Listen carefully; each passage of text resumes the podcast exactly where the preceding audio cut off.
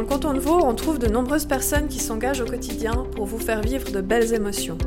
Avec le podcast Fréquence Vaudoise, nous allons à leur rencontre. Fermez les yeux, suivez-les, plongez dans le silence de la montagne, glissez sur l'eau des rivières et des lacs, enfoncez vos pas dans la neige ou salivez à l'évocation des richesses du terroir. Des moments inédits, insolites, drôles, parfois remplis d'adrénaline vous attendent au fil de ces portraits. Vaud est une terre d'inspiration qui se vit aussi à travers ses ambiances sonores. Voici l'esprit de Fréquence Vaudoise.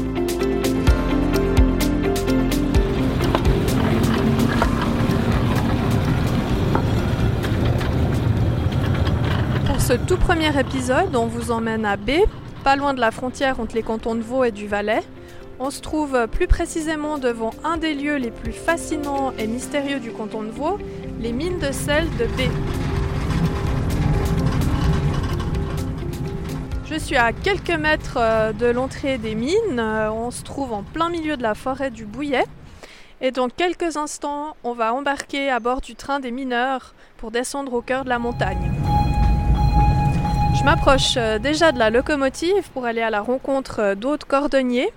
Aude, bonjour. Oui, bonjour. Merci de nous accueillir. Vous êtes guide ici aux mines de sel de B. Est-ce que vous pouvez vous présenter en quelques mots?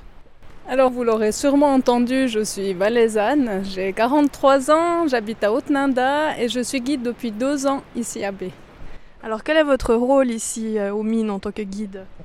Déjà, on conduit le train et surtout, on amène les visiteurs au cœur de la montagne pour visiter ces mines.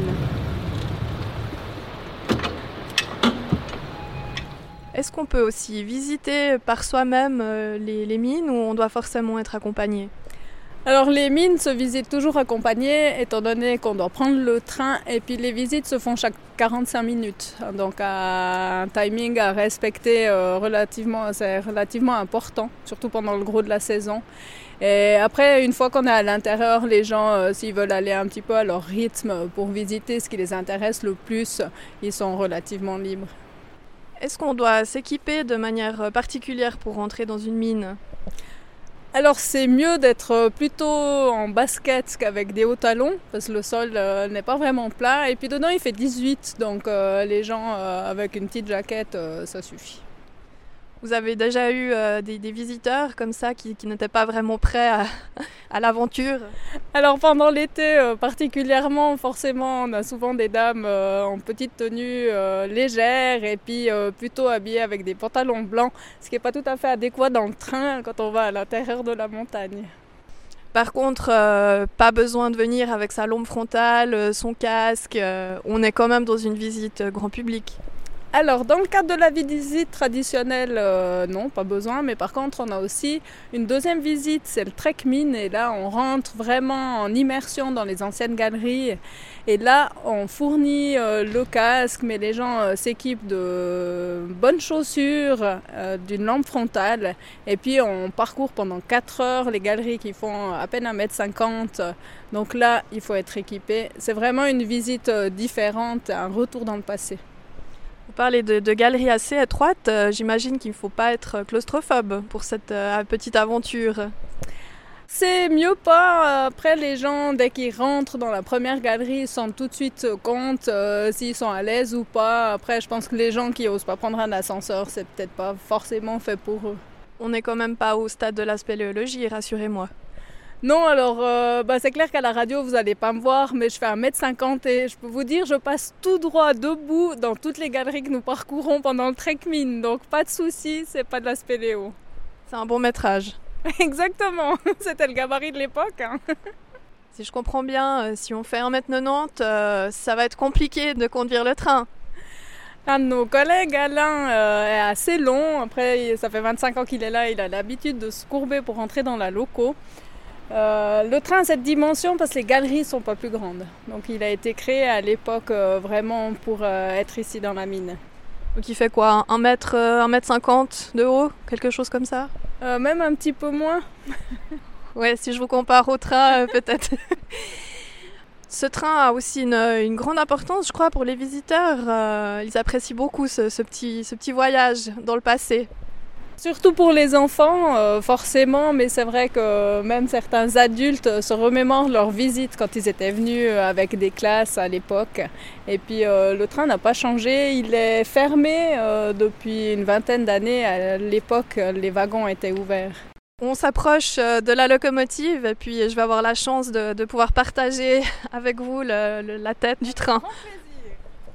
Je précise que je fais à peu près 1m70, donc on va voir comment ça passe. Ouais, effectivement, c'est pas très grand, mais euh, on est bien installé. Alors, expliquez-moi comment est-ce qu'on manipule ce train? Est-ce que c'est simplement un, petit bouton euh, à presser ou est-ce que c'est plus complexe? Non, c'est tout simple. Ici, vous avez une manette. On appelle ça un mort d'homme. Si on appuie pour faire avancer, euh, on est obligé d'appuyer tout le temps pour mettre les gaz. Si on le lâche, en cas de malaise, la locomotive va s'arrêter euh, d'elle-même. Je vois aussi toute une série de, boutons de couleurs, euh, bleu, jaune, vert, rouge. Est-ce que vous, vous, y retrouvez dans, ces éléments? Alors par chance, euh, dessous c'est écrit à quoi ils servent, mais les boutons principaux c'est que les wagons soient éclairés pour les visiteurs et puis autrement on a marche avant, marche arrière. Vous leur faites euh, jamais de, petites blagues en éteignant les wagons En visite traditionnelle, non, mais par contre, on a une visite euh, spéciale euh, pendant Halloween. On fait Halloween et puis on utilise aussi le train pour agrémenter un petit peu notre histoire d'Halloween. Et forcément, là, on va jouer avec des pannes et des lumières. Le fameux coup de la panne. Exactement. Alors à l'intérieur de la mine, quand les galeries ne sont pas éclairées, euh, ça peut en surprendre plus d'un. Je vois aussi le, compteur. Euh, jusqu'à combien de, de kilomètres heure on peut monter avec cette locomotive-ci, on monte euh, quand on n'est pas trop chargé à 15 km heure. Et puis en descente, parce que nous allons monter dans la mine tout à l'heure, mais par contre en descente, euh, la vitesse euh, souhaitée par le mécanicien est aussi de 15 km heure, alors que la loco pourrait aller beaucoup plus vite. Pour information, un train visiteur monte dans la mine. Terminé.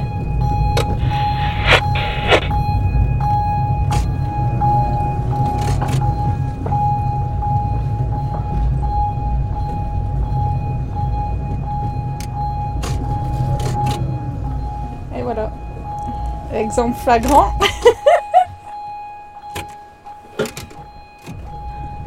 Ça patine. Alors c'est le genre de choses qui n'arrivent pas en été parce que les rails sont sèches et puis actuellement comme il fait froid, les rails sont humides. Fer sur fer, ça glisse. Donc je vais prendre un petit peu plus d'élan ici à plat pour repartir et pouvoir rentrer dans le tunnel. Ça vous arrive souvent à cette saison? Alors en cette saison, euh, tous les jours. C'est difficile de monter euh, sans sabler. Alors je vais juste mettre un petit peu de sable sur les rails et puis on va pouvoir repartir. Le, sable, c'est vraiment quelque chose de, traditionnel, euh, la méthode euh, manuelle? C'est oui, c'est la méthode manuelle. Euh, c'est la seule solution de trouver de l'adhérence. Et puis aussi d'éviter de mettre trop les gaz. C'est comme sur une voiture sur la neige. Il faut que les roues puissent adhérer. Voilà. Maintenant, je sable en même temps que je monte. Et on sent que la locomotive a de nouveau de l'adhérence. Et une fois que c'est au sec, ben, on n'a plus ce problème.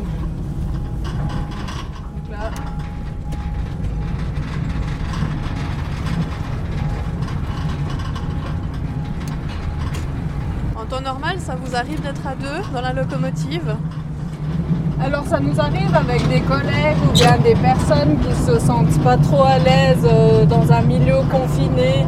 Donc exceptionnellement, euh, on a une vue sur la galerie, donc on est moins euh, stressé par ce côté étroit des galeries. Quelle est la largeur de ces galeries? Alors elles font je sais pas, 10 cm de plus que le train, donc c'est pas très large. Il n'y a pas beaucoup d'endroits euh, où on peut croiser le train à pied euh, à l'intérieur des galeries par exemple. En principe, on va croiser personne. Non, c'est pour ça qu'on annonce aussi à la radio euh, qu'un train monte. Bah, si euh, les mineurs euh, doivent intervenir dans la galerie, il, faut, il, faut, être au courant justement qu'il n'y a pas de piétons dans le tunnel. Donc ici dans la locomotive, on a énormément de bruit, on a des, des, des petits cliquetis, des choses comme ça. Et derrière, c'est pareil dans les wagons. Alors oui, ça reste extrêmement bruyant et puis les wagons étant en métal, euh, ça grince passablement. Ça fait partie de l'expérience. Oui, vraiment, c'est un tout.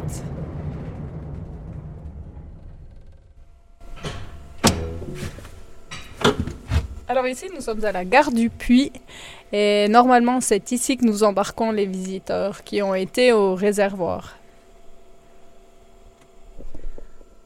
On n'entend plus un bruit hein, quand vous stoppez le train. Non, et c'est ça la magie euh, d'être à l'intérieur de la montagne. Maintenant, il n'y a plus que le bruit de la locomotive, mais autrement, c'est très silencieux. C'est vrai qu'ici, on est dans une atmosphère euh, extrêmement apaisante. Euh, est-ce que vous avez des, des commentaires de personnes qui viennent ici se réfugier, se ressourcer? Alors euh, oui, certaines personnes sont très ouvertes à ce côté apaisant et vibratoire qui est très agréable ici au cœur de la montagne. Et peut-être que le côté très silencieux et très calme euh, aide euh, au ressourcement de ces gens-là. Un côté presque mystique alors au niveau euh, mystique, il y a peut-être certaines personnes qui ressentent les choses et euh, peut-être que le fantôme frelaton n'y est pas pour rien. Le, fantôme, euh, ça fait presque un peu peur. Alors c'est un gentil fantôme, mais les gens qui ont travaillé ici à l'époque disaient toujours qu'il y avait une surveillance, qu'il y a quelque chose qui se passe ici dans la mine, quelqu'un de bienveillant. Et pour les gens qui ne croient pas, euh, peut-être que ça n'existe pas. Et pour les gens qui croient, euh, Frelaton euh, veille sur nous et veille sur les mineurs qui travaillent ici à l'intérieur de la mine. Est-ce qu'il y a des personnes qui ont eu des visions de ce fantôme, qui, qui en ont peur? Alors je dirais pas vraiment des visions, mais plutôt des ressentis. Et puis euh, certaines personnes qui travaillent ici disent avoir euh, eu des sensations euh, peut-être un petit peu étranges ou des bruits qui sont pas forcément issus de la roche. Comment ces, ces mines ont été découvertes? Je crois qu'il y a plusieurs versions de l'histoire. Alors oui, euh, il y a une légende qui parle de Bracaillon qui était berger, Jean Dubouillet. Euh, il faisait paître ses chèvres euh, autour de la Grionne, pas loin d'ici, et puis ces chèvres buvaient chaque fois au même endroit dans le torrent.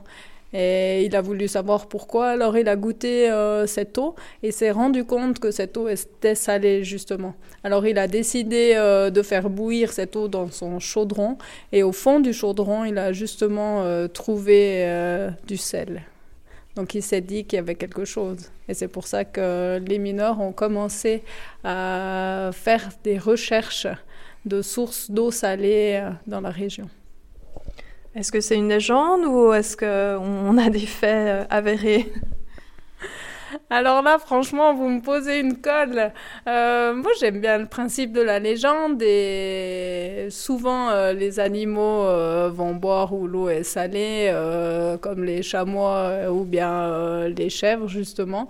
Donc, dans cette légende, il y a forcément une part de vérité. On s'y croirait, hein Quel silence alors oui, ici c'est vraiment extrêmement silencieux. On est au cœur du réservoir Marie-Louise, ce réservoir qui a été creusé à la main à l'époque. Alors ce réservoir est un réservoir de saumure. Il essaie ici à l'intérieur l'eau salée pour euh, qu'elle se densifie, que le sel se concentre et que la saumure arrive à saturation pour être ensuite acheminée à l'usine à Bévieux. Ce réservoir, c'est comme une, un, mini lac, une pièce remplie d'eau. Alors oui, ici on a quelques colonnes qui vont soutenir le plafond. Euh, ça a été fait à l'époque un petit peu comme des cathédrales euh, pour que le plafond ne s'effondre pas. Et puis euh, on a à peu près 10 cm d'eau au fond du réservoir pour donner un aspect de volume. Et pour s'imaginer peut-être un petit peu plus, on pourrait mettre à peu près 800 baignoires remplies d'eau à l'intérieur de ce réservoir ici. Avec le reflet, c'est assez impressionnant. Hein oui, ça donne quelque chose de magique. Et puis au fond des piliers, vous avez ces cristaux de gypse euh, qui sont le résultat euh, de la transformation avec la saumure, justement.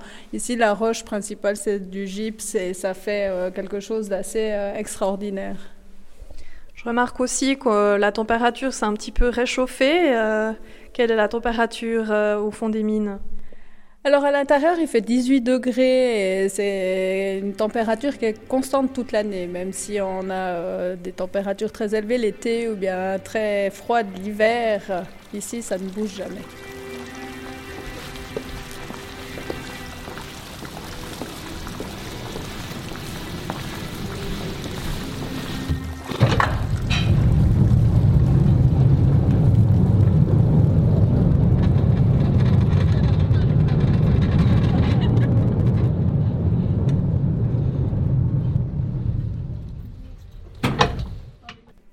Connaissez par cœur les galeries euh, ici, vous n'avez pas peur de vous perdre? Les galeries euh, traditionnelles, euh, non, c'est pas c'est pas trop un labyrinthe. Par contre, les galeries supérieures, là, c'est plus compliqué. Il y a deux étages? Ici, on a deux étages. les galeries supérieures, il y en a jusqu'à 11, si je me trompe pas. Et puis, justement, on rentre d'un côté, on ressort de l'autre, c'est assez difficile. Alors ici, on va passer devant la fleur des Alpes. La fleur des Alpes, c'est la marque pour le sel. Oui, c'est le sel euh, de fabrication artisanale et la fleur des Alpes, bah, c'est comme de la fleur de sel, on va le refaire artificiellement ici. Et euh, c'est une production euh, petite, entre 60 et 70 kilos par jour, et qui est faite tout à la main ici à l'intérieur de la mine. Donc toute la fleur des Alpes que vous verrez euh, sur le marché sort d'ici. on est donc devant une vitre avec des différentes machines en bois, deux employés. Est-ce que vous-même vous participez à la fabrication de temps à autre? De temps en temps, justement, pendant l'hiver, euh, je viens ici euh, comme deuxième personne pour faire tout ce qui est conditionnement euh, du sel, soit dans des pots, soit dans des seaux, comme on voit derrière. Ces mines sont aussi une attraction touristique. depuis quand est-ce que c'est devenu un haut lieu de visite? Alors les mines se sont toujours visitées. Euh, il y a eu euh, Alexandre Dumas à l'époque. Euh, il y a aussi eu l'impératrice d'Autriche qui était venue visiter les mines. Mais vraiment le développement touristique date des années 1980-1984, les premières visites. Les mines sont toujours exploitées ici. Combien de, personnes travaillent? Alors actuellement, à l'intérieur de la mine, il y a trois mineurs. Euh, qui font euh, une production de 100 tonnes par jour. Et on a le reste du personnel à l'usine de Bévieux pour euh, la transformation de la saumure, justement. À tout à Merci. Ouais. Travailler ici, c'est quand même une expérience assez particulière. Comment est-ce qu'on atterrit ici aux mines de sel? Alors pour moi, tout simplement en répondant à une petite annonce. Tout simplement, mais quand même, il fallait s'y intéresser. Alors oui, ce qui est capital, c'est vraiment le contact avec les gens. Et puis, ayant travaillé comme patrouilleuse à l'époque, euh, c'est quelque chose pour moi qui est très important. Vous vous rappelez de, la toute première journée ici? Alors oui, bah forcément, c'est stressant et puis euh, bah, c'est en immersion directe. Euh, les premiers jours, on suit des anciens guides pour voir euh, ce qu'on doit dire et expliquer justement tout l'historique des mines. Et c'est quelque chose bah, qui est vivant et qui est différent tous les jours. Donc après, chaque guide a sa façon de parler, peut-être d'autres plus sur les roches, certains plus sur les dates, le côté historique. Donc on prend un petit peu tout ça et puis on met à notre sauce selon euh, bah, ses envies et puis euh, ses motivations. Les groupes apprécient beaucoup euh, cette rencontre aussi avec les, les guides.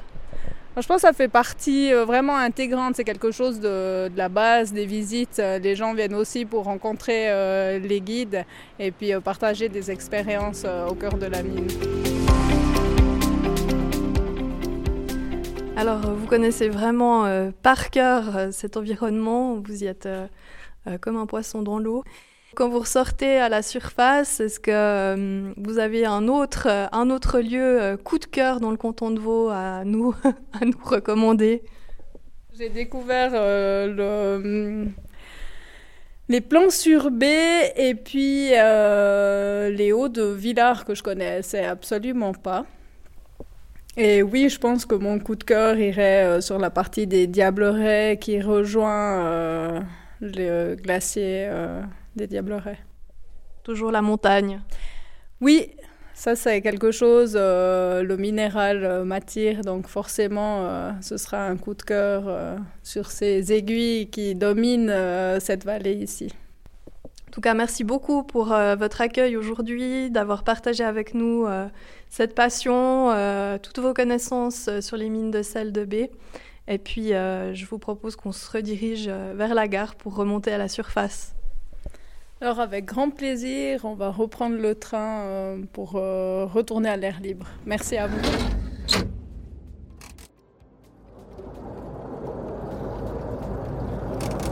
Pour info, un train sort de la mine. Terminé.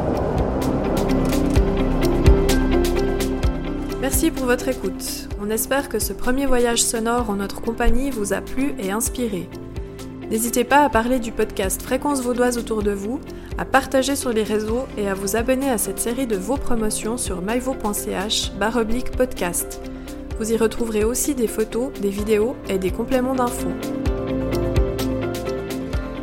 On vous donne rendez-vous très vite pour un nouvel épisode à la rencontre d'une personne et de son métier côté coulisses.